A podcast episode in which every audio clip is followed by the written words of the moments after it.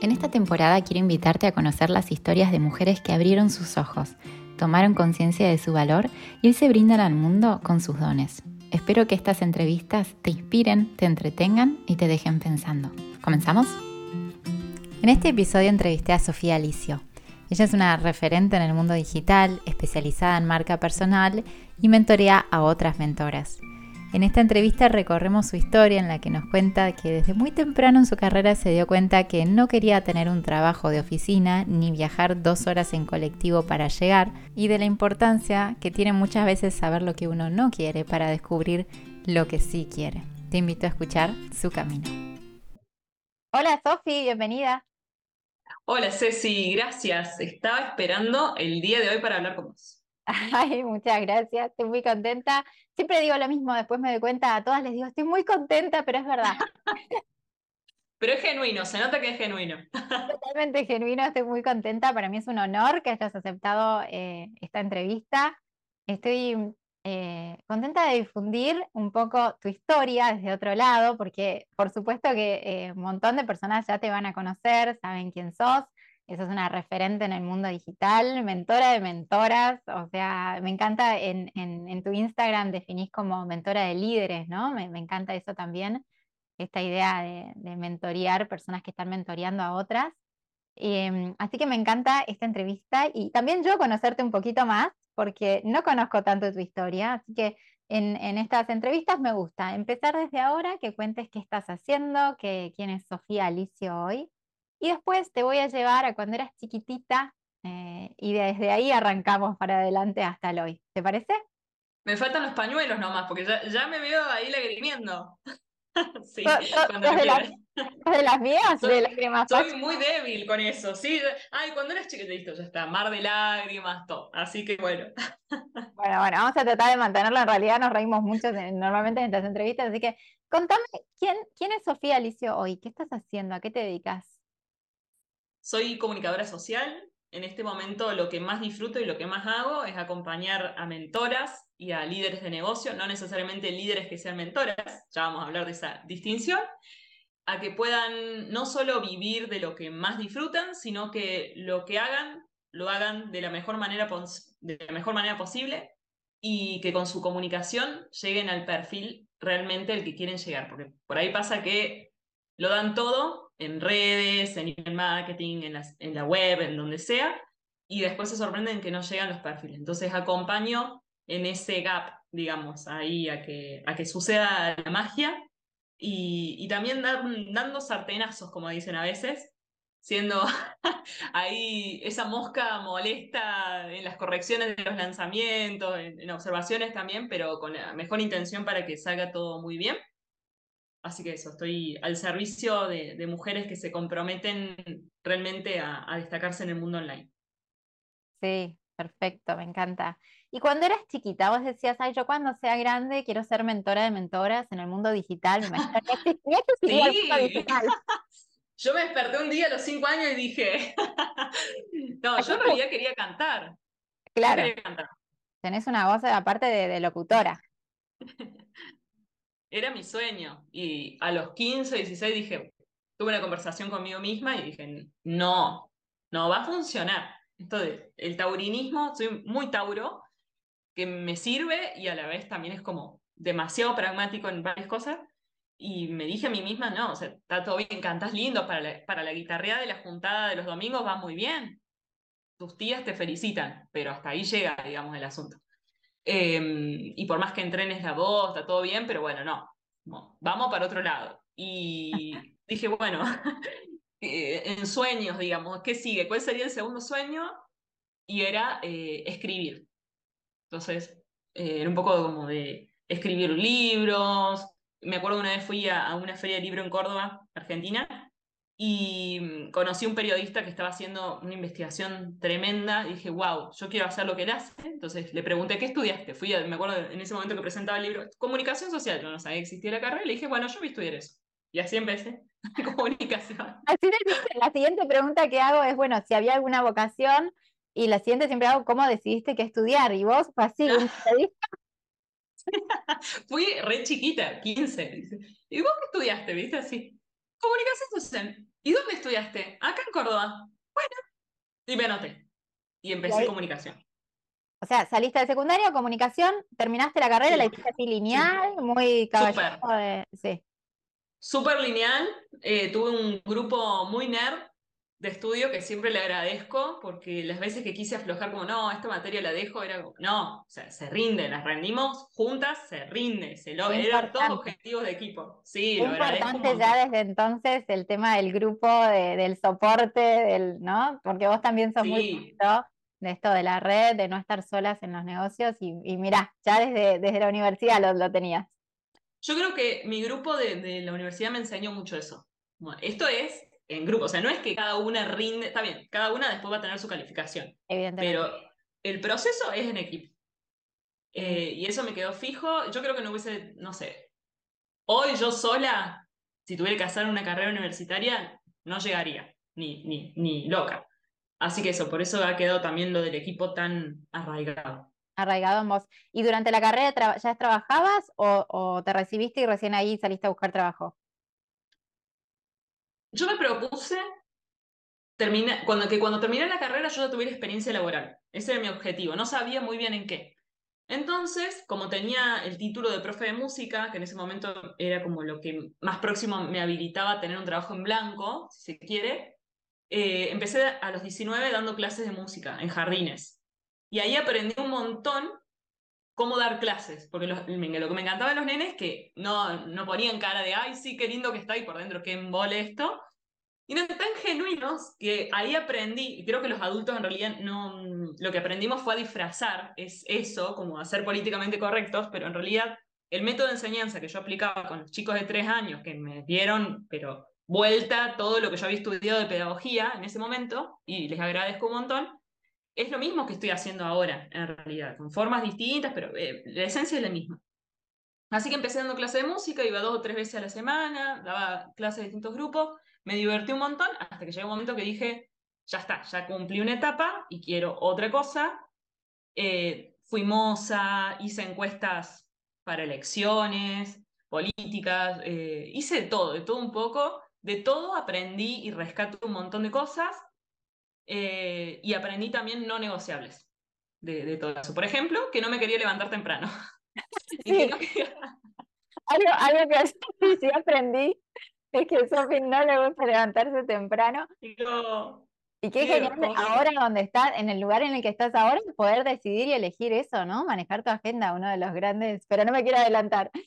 Aprendiste a no levantarte temprano desde chica, ya dijiste esto es no negociable. Claro, fue como, por favor, las pocas veces que tuve que levantarme temprano, yo en realidad emprendo hace 11 años, entonces mi, mi experiencia de trabajo fijo fue poca. Tuve nueve meses en, un trabajo en relación de dependencia y tuve, tuve, que levantarme muy temprano y tomarme dos colectivos. Dije, esto nunca más, no importa qué, qué tengo que inventar, pero esto no va a volver a suceder. Yo no puedo estar tantas horas en un colectivo y, y.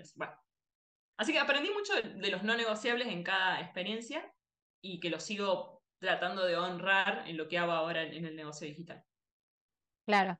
¿Y, cómo fue que te largaste sola? ¿Cómo, cómo empezó la idea de yo puedo eh, ayudar trabajando sola? ¿Tenías algún entorno en la familia, eh, amigos, alguien que emprendiera y, y, que te mostrara un camino diferente? Porque está bien, esto no me gusta, no me gusta andar dos horas en colectivo ni levantarme temprano, pero la alternativa, ¿cuál sería? ¿Cómo te lo imaginaste eso?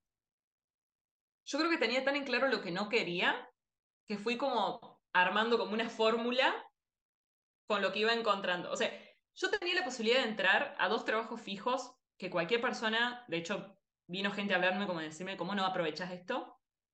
Y yo sabía que era todo lo que no. Entonces dije, sí o sí tengo que crear algo, porque soy muy terca. Eso es algo que, que muchas veces juega a favor y en contra.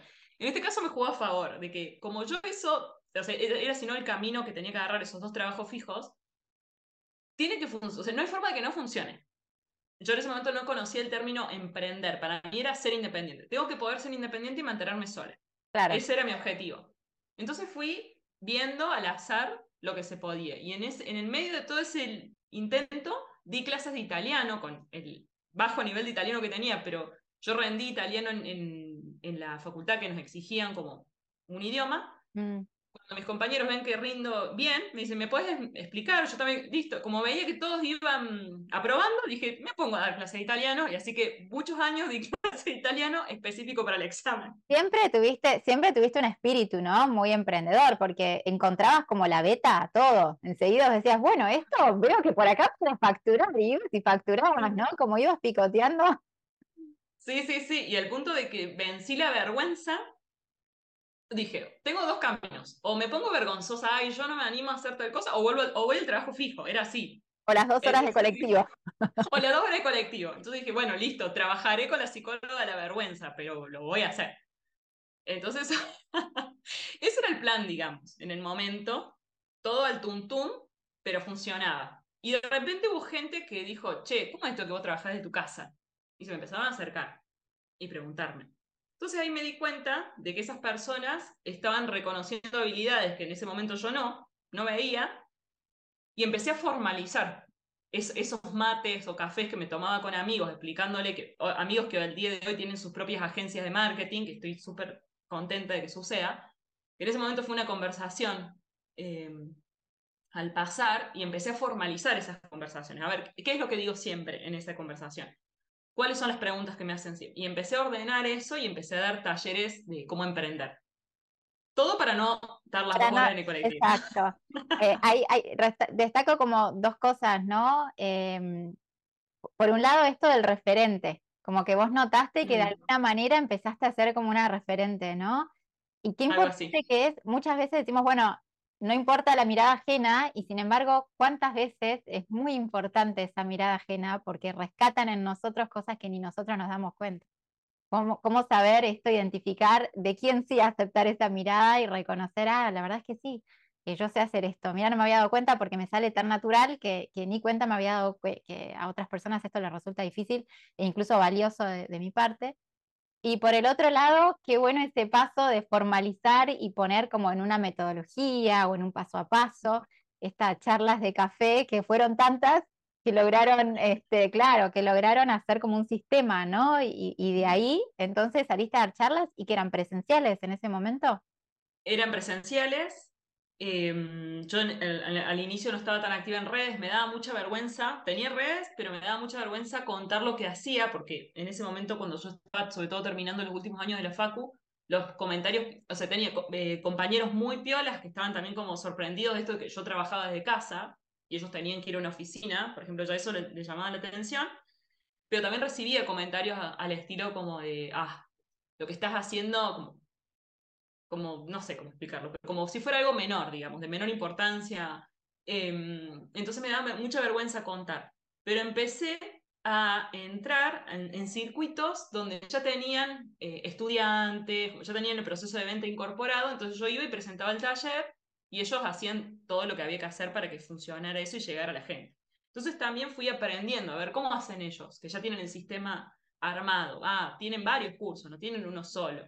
Yo en ese momento no sabía nada de eh, modelo de negocio, ecosistema de servicio, era chino. O sea, eh, esa, esos términos empiezan a llegar a mi mundo no hace tanto tiempo.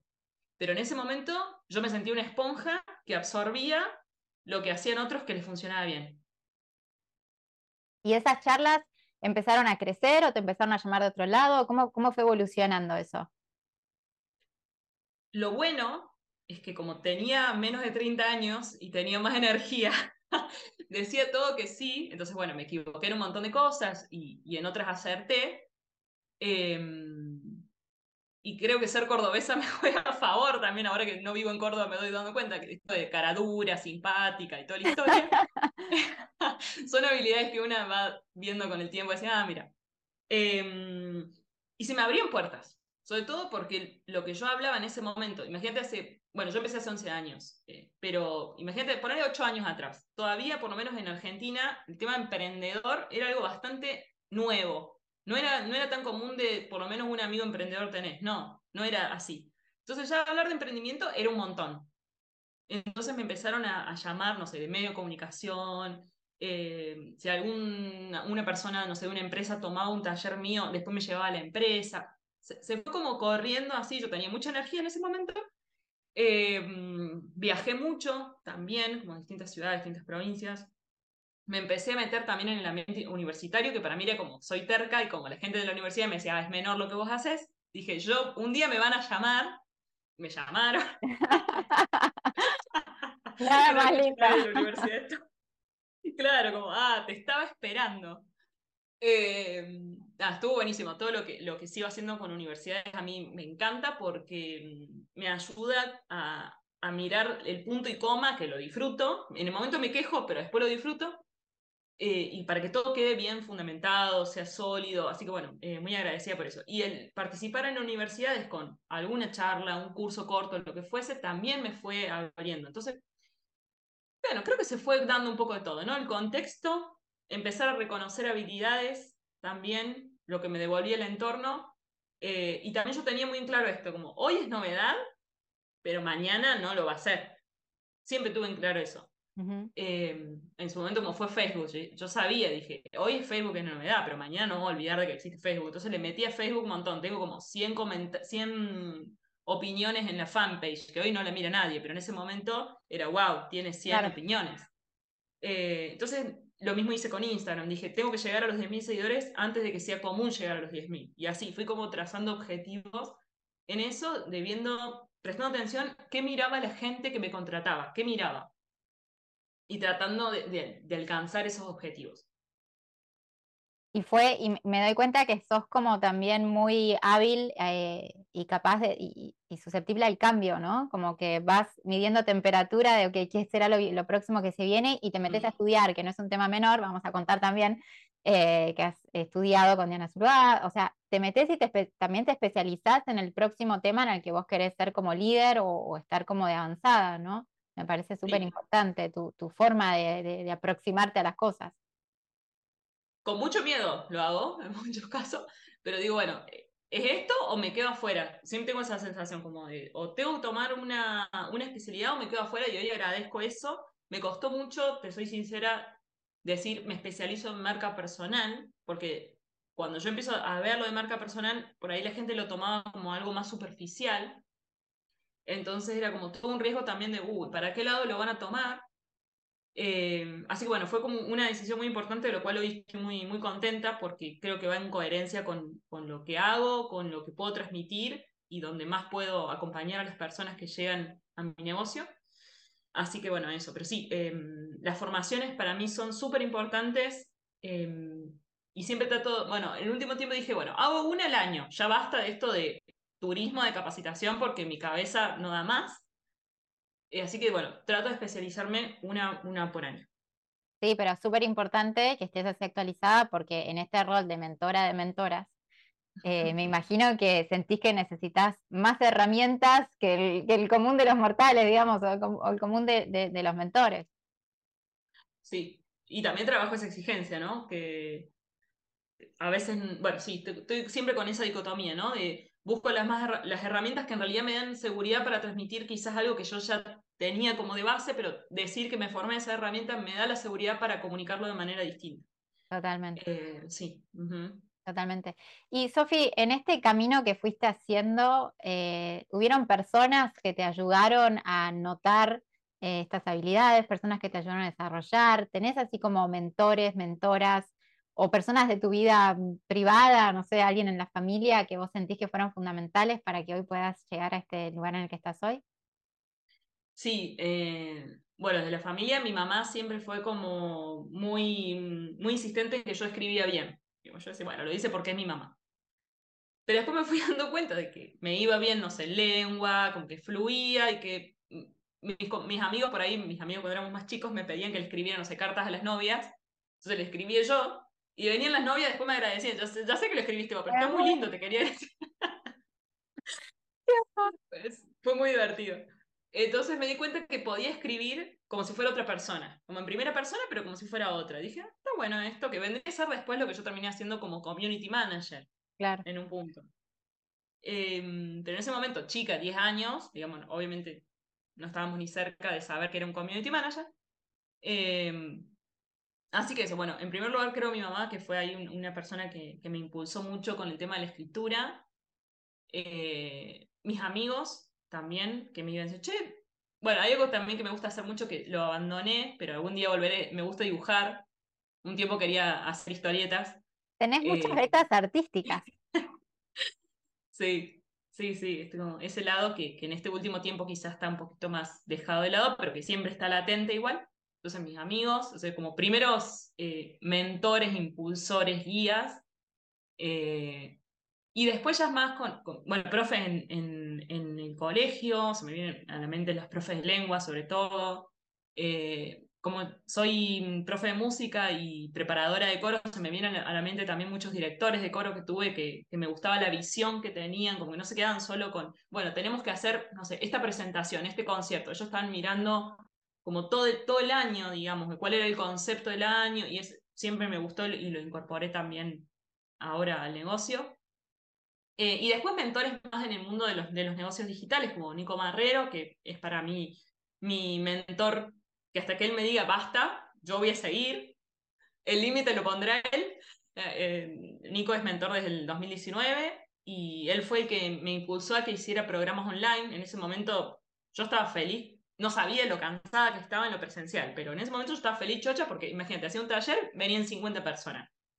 Yo no sabía cuánto cobraba, si estaba cobrando bien, no tenía ni idea, pero yo feliz chocha porque veía 50 ahí sentaditos, contentos, tomando nota.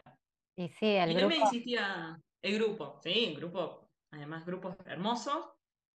Y Nico me decía, basta de esto, te vas a cansar. No, yo estoy de 10 y me insistió a, que me pasara el formato online, lo cual hoy se lo agradezco porque habiéndome pasado en el 2019 al online, llegué al 2020, plena pandemia, con otras herramientas. Yo ya sabía usar Zoom, ya sabía usar PayPal, tenía otros conocimientos. Eh, así que bueno, eso.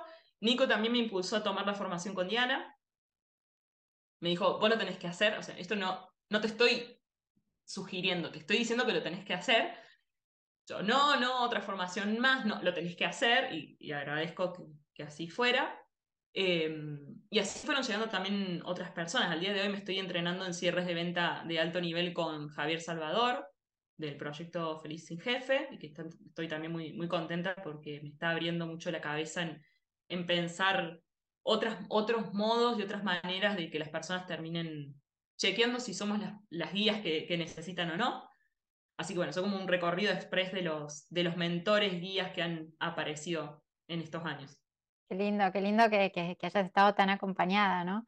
Si te pregunto un don, un, talento que tenés, ¿cuál sería? ¿Qué, ¿Qué, dirías?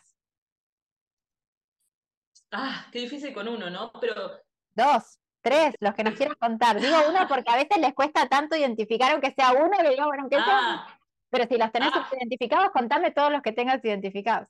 Ella estaba agrandadísima, sacaba la lista. No, no. Eh, em, yo creo que he resumido varias cosas con la expresión, la capacidad de expresar. Yo hay uno, este lado más artístico, también, no solo técnico, eh, porque siempre, siempre queda como esa herida también de, uh, me hubiese gustado dedicarme a la música, pero el nivel de, hoy agradezco igual que no, porque por más que me hubiese ido bien, el nivel de exigencia que tengo con el arte hubiese sido peor, hubiese sido mucho mayor. Entonces, eso, yo reúno muchos de, muchas de las habilidades que, que pude entrenar con la expresión. Para mí es ese el don, digamos, principal. Principal, sí, y, que, y que al final un poquito de arte escénico estás poniendo porque eh, te enfrentas a grupos, eh, hay un montón ahí también de eso, ¿no? De, la parte de canto que se está arriba del escenario, toda esa parte igual la, la, tenés. Sí, sí, sí. Y también, que en realidad la gente me dice, ay, como, ay, vos siempre así con el labial rojo, siempre con. No me conocen acá en mi casa, que soy lo más, no sé cómo decirlo, para que no suene mal, pero o sea, ando con un jean roto que mi pareja me dice, Lucho me dice, por favor regala ese jean o tiralo, dice, está tan arruinado que no te, no te puedo ver más con eso. O sea, a ese nivel, pero bueno, ah, yo creo que entro en personaje con la marca personal también. No de, no de como un personaje ajeno, pero resalto por ahí mm, cosas que me gustaría trabajar, y, pero en la intimidad soy muchísimo más, más sencillo. Qué importante esto, te, hago una pausa de, las preguntas que siempre hago, pero para hablar de esto, ¿no? De marca personal. porque cuántas mujeres especialmente confunden el crear una marca personal con su nombre propio y que eso quiera decir que entonces mi marca personal tiene que tener todo de mí. ¿Cómo, cómo, cómo decidir eso? ¿Qué necesita la marca personal de mí y qué le puedo, qué condimentos se pueden meter que no sea necesariamente mío? ¿Cómo uno decide eso, Sofía? Está re buena la pregunta. Em, primero, creo que es muy personal y es un equilibrio entre lo que quisiéramos que las personas tomen de nosotros como, o que recepten de nosotras y lo que podemos dar, como un punto intermedio. Ejemplo, yo por muchos años quise hacer el canal de YouTube. De la forma en que yo quería hacerlo, estuve mucho tiempo hasta que le pude encontrar la vuelta, lograr que tuviera como un cierto sistema y que yo también pudiera pagar los recursos que implicaban eso, ¿no? Entonces, llegó quizás un poco tarde, pero encontré el punto de equilibrio y lo hice el año pasado. Entonces eso, creo que es ir encontrando ese, ese punto intermedio entre el ideal y lo que yo puedo hacer hoy, o lo que puedo sostener. Eh, ahí me parece que está un poco la, la receta de qué mostrar en la marca personal. Claro, claro, porque siento que uno se expone un montón y no, no siempre estamos dispuestas a eso. Yo creo que muchas mujeres se frenan en, ser independientes o emprendedoras, sobre todo cuando es servicios, que la, cara es, lo que uno vende, ¿no? Eh, uno se vende lo mismo. Cuando es una emprendedora de productos es un poquito distinto porque hay algo que mostrar que, no es uno mismo, ¿no? Pero esto del labial rojo, que decís, bueno, esta es como mi armadura, ¿no? Cuando yo tengo el labial rojo estoy en marca personal y soy la Sofía Alicio Marca. Sí, a mí me ayuda a entrar como a, a personajes. Más cuando, por ejemplo, salgo a tomar algo con una amiga, trato de usar otro labial.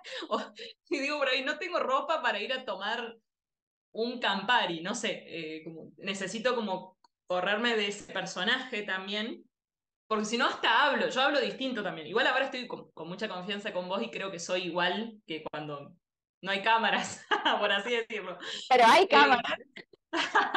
aunque haya cámaras. Em, pero eso, a mí, como ciertos elementos de la marca personal me han ayudado a entrar en personaje, también incluso en situaciones donde tal vez hasta a nivel personal no se tenía que dar una charla y yo estaba muy mal por un tema a nivel personal, por ejemplo. Pero entrar con ese circuito me hacía, bueno, poco pausa esto. No significa que no me duela, que no esté mal, pero pongo una pausa y entro en personaje con esto y me enfoco. A mí me ayuda, digamos, para mí, más allá de, ay, sí, queda lindo estéticamente, a mí me ayuda para hacer foco, entrar en ese personaje.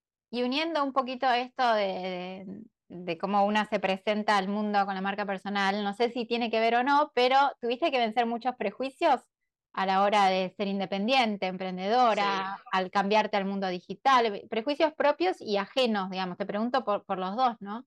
¿Cuáles? Sí, sí, sí. Eh, bueno, primero, yo siempre, yo sé que la gente mira la marca personal y me dice, no te creo, pero yo soy una persona súper vergonzosa aunque no lo aparente. O sea, cualquier cosa ya me pongo flúor, todo me da vergüenza, todo me da miedo, soy muy miedosa en general. Eh, entonces, bueno, un montón de, cuestiones propias que, sigo entrenando en relación a eso. Em, pero como soy terca y cuando se me pone un objetivo, voy a todo y busco, si no tengo las herramientas, las genero, eh, creo que he compensado con eso. Entonces, he recibido comentarios de, incluso de, de mujeres ¿cómo decirlo? Trabajadas emocionalmente, entre comillas, al estilo como, ay, vos que te animás a salir en fotos, que salís en videos, como, como eh, casi en una burla, digamos, de eso al inicio. Ahora ya es tan común que ya da igual. Pero en un inicio, y en un momento dije, a ver, recibo esta información, em, ¿qué rescato de esto? No, yo lo quiero seguir haciendo, me sirve, desde qué lugar me lo está diciendo esta persona, después eh, esa persona puntual tiempo después me pide disculpas, me acuerdo, pero separo. Eh, y sí, y seguramente, y tengo plena conciencia de esto, habrá gente que no le guste lo que hago o que a lo mejor tras bambalinas se ríen de algún gesto. Hay, hay amigos amigos que me hacen chistes de Sofía Alicio Comunicación Digital, mentora de mentor. Y yo me mato de risa. Recibo esos comentarios, me da mucha vergüenza en el momento, pero me río igual. Eh, y llega un momento que ya está, que mm, ya esas voces como que suenan bajito, por así decirlo. Y listo. Lo dejamos ahí, de un lado. Está muy bien, está muy bien. Incluso, y, en tu familia cómo tomaron eh, esta idea de que no ibas, que no ibas a aceptar esos trabajos buenísimos? Esos trabajos. Mi mamá me, me sentó, me dijo, vamos a tomar algo. Lo más full, o sea, como soy yo ahora, en lo laboral mi mamá era así, por eso debe aprender. full, full, full, y a las dos nos gustaba un bar en Córdoba, punto que se llamaba Alfonsina, no sé si sigue estando el bar, y me llamó Alfonsina. Va, vení, vamos a tomar un mate, podías tomar mate ahí. Yo tengo, esta es la última oportunidad para que entres. ¿Es ahora o nunca? No. Pero vos entendés que es ahora o nunca, ¿sí? No, me la juego y voy. Entonces, bueno, eh, varias personas de la familia me hablaron, como, daría bueno que entres en razón. Y yo ahí con el objetivo firme. Em, pero agradezco porque esas instancias también me hicieron eh, estar más segura todavía de lo, de lo que quería. Así que sí, y sé que, todos esos, todas esas preguntas, esas citas, digamos, han sido con la mejor intención de, de ayudarme, de, y de no conocer. Y de no, conocer, exacto. También de, de, de, lo desconocido da miedo a todo el mundo, a algunas personas más que a otras, y, y, qué importante también, yo siempre digo, cuando uno está tan conectado con, ese, con esa idea, con ese propósito, con, ¿no? Con, vos ya sabías que esto no querías y que sabías que iba por acá, y cuando uno está conectado así, con miedo, con, con ansiedad, con lo que sea, pero uno va, lo hace y, y los resultados, por suerte, te, han sido muy buenos. Así que, eh, Sofi, me gusta siempre cerrar con esta pregunta y es, ¿qué sueños te quedan por cumplir? Pueden ser laborales o personales, algún, alguno que nos quieras compartir, eh, un sueño que tengas. Creo que en el último, qué bueno que me lo haces hoy, porque si me hubiese hecho un mes atrás, tal vez no, no, tenía respuesta concreta, pero me cuesta mucho el tema de los sueños en general. siempre me propongo objetivos en vez de sueños y que sean alcanzables en el corto mediano plazo. Entonces, un sueño es como, wow, me cuesta, pero eh, hace unos días definí que me encantaría poder vivir un tiempo en Argentina y un tiempo en otro país, por decir, seis meses en Argentina, seis meses en, no sé, Italia, Estados Unidos, Canadá, lo que fuese. Me encantaría, como un desafío, siempre va a ser Argentina, volver, eh, pero eso, me encantaría, sería un... Creo que no, no estoy tan, quizás estoy más cerca de lo que pienso, pero bueno, tengo un montón de, trabas mentales en eso, miedos, inseguridad y todo. Pero te iba a preguntar, porque tu trabajo, digamos, en este momento te super habilita para, para ser nómade digital, digamos. Sí, sí, sí, sí. O sea que. En ese sentido, vía libre. bueno, empiezo a poner cosas, eh, como excusas, ¿no? Pero sí. Total. Bueno, ojalá, ojalá alguno de esos destinos sea por mis pagos. Sí, me encantaría. Tengo que hacer la visa, ¿ves? Ahí ya empiezo con, las, con las objeciones. La visa, que tarda tres años. Bueno, sí, se, saca cita, se empieza por algún lado. Así que mañana sacar cita, tarea, sacar cita. Anotando. Anotando, Sofi. Em, Sofi, contame próximos pasos. Eh, ¿En qué andas? Bueno, para cuando salga este podcast, la tertulia ya habrá pasado. Eh, pero contanos un poquito esto que haces de estas tertulias eh, unas dos, tres veces al año, contanos qué, qué, se viene en, Sofía Alicio Marca. Las tertulias me ordenan para no dejar cosas de lado, porque ya asumo el compromiso con las personas que entrevisto, entonces digo, bueno, no me puedo hacer la tonta, lo tengo que cumplir, porque ya pactamos esa fecha. Entonces, las tertulias me sirven para eso, me sirven para no ponerme la presión de tengo que ser el centro, eh, no hice fiesta de 15, por ejemplo, esto, no quiero ser el centro. Eh, termino muchas cosas en grupo siendo el centro cuando no quiero, me resisto, me resisto y bueno, termina pasando. Em, pero tertulia encontré un formato que puedo sostener, que ya fluye, que la gente ya, como dije, bueno, tengo que hacerlo repetitivo para que la gente lo espere, porque si no, si lo hago una vez a las 500, la gente se olvida. Y me sorprendí que la gente entendió el sistema y ya se van agendando con tiempo los, espacios. Así que bueno, posiblemente para cuando salga este, este episodio ya van a poder ver la grabación de la tertulia con la temática de ser mentora en el 2023. Eh, y tengo el, deseo de que sea súper divertido como creo que va a ser. Em, y muy, muy cálido también por, por las personas que, que van a estar ahí debatiendo. Así que bueno, eso en primer lugar. Y el próximo paso, que para mí es un desafío hermoso y que tengo el honor, Ceci, de, lo digo acá públicamente, de, estar sostenida, acompañada por vos. el, honor, fue todo mío. No, el honor fue todo mío. Yo te dije, cuando vos me llamaste, yo dije, ¿qué, qué quiere Sofi de mí? Yo no podía. no entendía. Pero bueno, contá, contá, contá. Contá que nos tiene muy entusiasmadas a las dos ahí, formalizamos esto que vamos, estamos como en modo así, como en secreto, viste, trabajando. lo vamos a formalizar y hacer público. Em, lanzo la Academia de Mentores, la segunda edición. En este momento, al, día de hoy que grabamos, hay cuatro personas confirmadas ya, así que estoy muy contenta por eso. Y mm, va a ser un grupo reducido para personas que ya sean mentores y que sepan la importancia de reunirse con otras mentoras y entrenar habilidades que tal vez quieran eh, entrenar aún más, que tal vez ya las tengan, sea cuestión de, entrenar o desarrollar nuevas habilidades. Em, tiene, tiene distintas áreas la academia, desde lo metodológico, es decir, de, trabajar la metodología de cada eh, mentora, el posicionamiento de la mentora y un espacio también para hablar de cuando las cosas no salen bien en los procesos de mentoría, que por lo general eh, no tenemos espacios cuidados para hablar de eso y es tan, tan saludable poder compartirlo y ver que lo que le pasó a una le puede haber pasado a la otra. O si no me pasó, pero la escucho a la otra, aprendo por si algún momento me pasa y empiezo a generar alertas que me ayudan después a tomar mejores decisiones. Y eso, y es eh, el, motivo de, esta, de diseñar este, este programa para mentoras es hay, mucho, hay mucha mentora afuera que tal vez está llevando algunos porrazos en este momento y que estaría bueno trabajar algunas cuestiones para que eso deje de suceder o no, suceda en el futuro. Así que bueno, esta es, esta es una formación que a mí me hubiese encantado tomar cuando la gente empezó a decir mentora y digo, ¿cómo me entreno para esto? ¿Qué hago? ¿Qué tengo que decir? Bueno, un poco motivada por eso y ver a mis propias clientas que iban creciendo, se iban expandiendo y la gente les empezaba a llamar mentoras ¿Y qué hago con esto?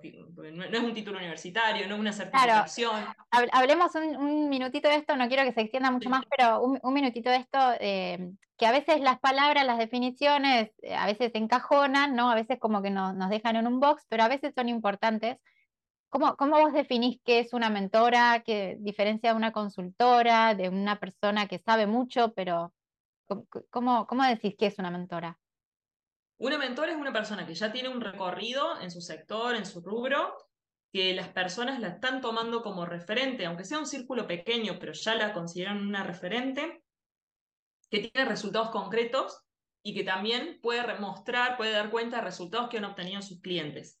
Y eso ya nos da cuenta de una metodología que es transversal a los procesos. Entonces, eso para mí en concreto reúne las características de, de una mentora que puede compartir algunas habilidades con una coach o con una consultora, pero no es necesariamente lo mismo. Y tampoco es necesario que sí o sí todas las coaches y todas las consultoras tengan que ser mentoras. No es necesario. Y hay una parte que es más difícil de, ¿cómo decirlo?, de, manejar si se quiere, que es cómo, lo, cómo nos encuentran las personas, cómo nos, nos están nombrando también, ¿no? Entonces, por ejemplo, tengo el caso de, de una de una clienta que termina ejerciendo rol de mentora, por más de que no, no la mencionen de esa manera, porque a lo mejor en su rubro no se usa el término, y de acá a unos años quizás sí, pero el rol que termina ocupando es de mentora. Bueno, entonces hay, hay grises, pero en, pero en concreto es esto, tiene que ver con la trayectoria, los resultados y la metodología propia que ya desarrolló, por más que a lo mejor no la tenga tan en claro al día de hoy. Sí.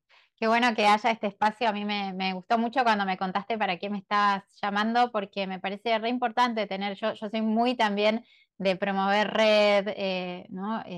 trabajar en, comunidad con otras personas que tienen algo en común, que después van a ser muy diferentes en, por ejemplo, en, qué mentorean, ¿no? En los temas, pero que tienen algo en común que las una como una base para elevar ese rol me parece súper lindo que, haya generado este espacio y bueno, ya en su segunda edición, así que eh, nada, tenés mucha experiencia ya en esto, no es que tampoco estás saliendo ahí al agua a, chapotear, sino que con Sofi seguramente van a aprender un montón y elevar su rol como mentoras, así que te felicito por esta iniciativa. Y hasta acá hemos llegado, así que muchas gracias, Sofi. A vos, Ceci, la pasé súper bien. Es más, ya cuando empezamos a hablar de lo de la academia, yo estaba disfrutando tanto el momento de ese ping pong y de vuelta y me divertí tanto. Así que eso, gracias de verdad, de, todo corazón y ojalá las personas que vayan escuchando esto y si les resuena y nos quieren escribir y contactar qué les pareció, qué les quedó ahí en la cabeza, nos va a venir bárbaro. yo siempre, Sí, siempre dejo las notas del, podcast en, la página, eh, dejo obviamente tu Instagram, la página web, todo para que puedan acercarse a Sofi y le cuenten qué les pareció la entrevista, nada, y si les gusta la idea, son mentoras, si les gusta la idea también pueden aplicar porque tiene un proceso de aplicación, pero, pero les voy a dejar toda la información, así que no se preocupen, eh, van a tener todos los links disponibles. Muchas gracias, Sofi, nos despedimos. Ceci, gracias miles y bueno, vamos a seguir ahí conversando. Adiós. Bye. Gracias por llegar al final de este episodio. Si te gustó, te animo a que me dejes cinco estrellitas, un mensaje o un comentario y, por qué no, se lo mandes a alguna amiga o colega al que le pueda interesar. Hasta el próximo episodio.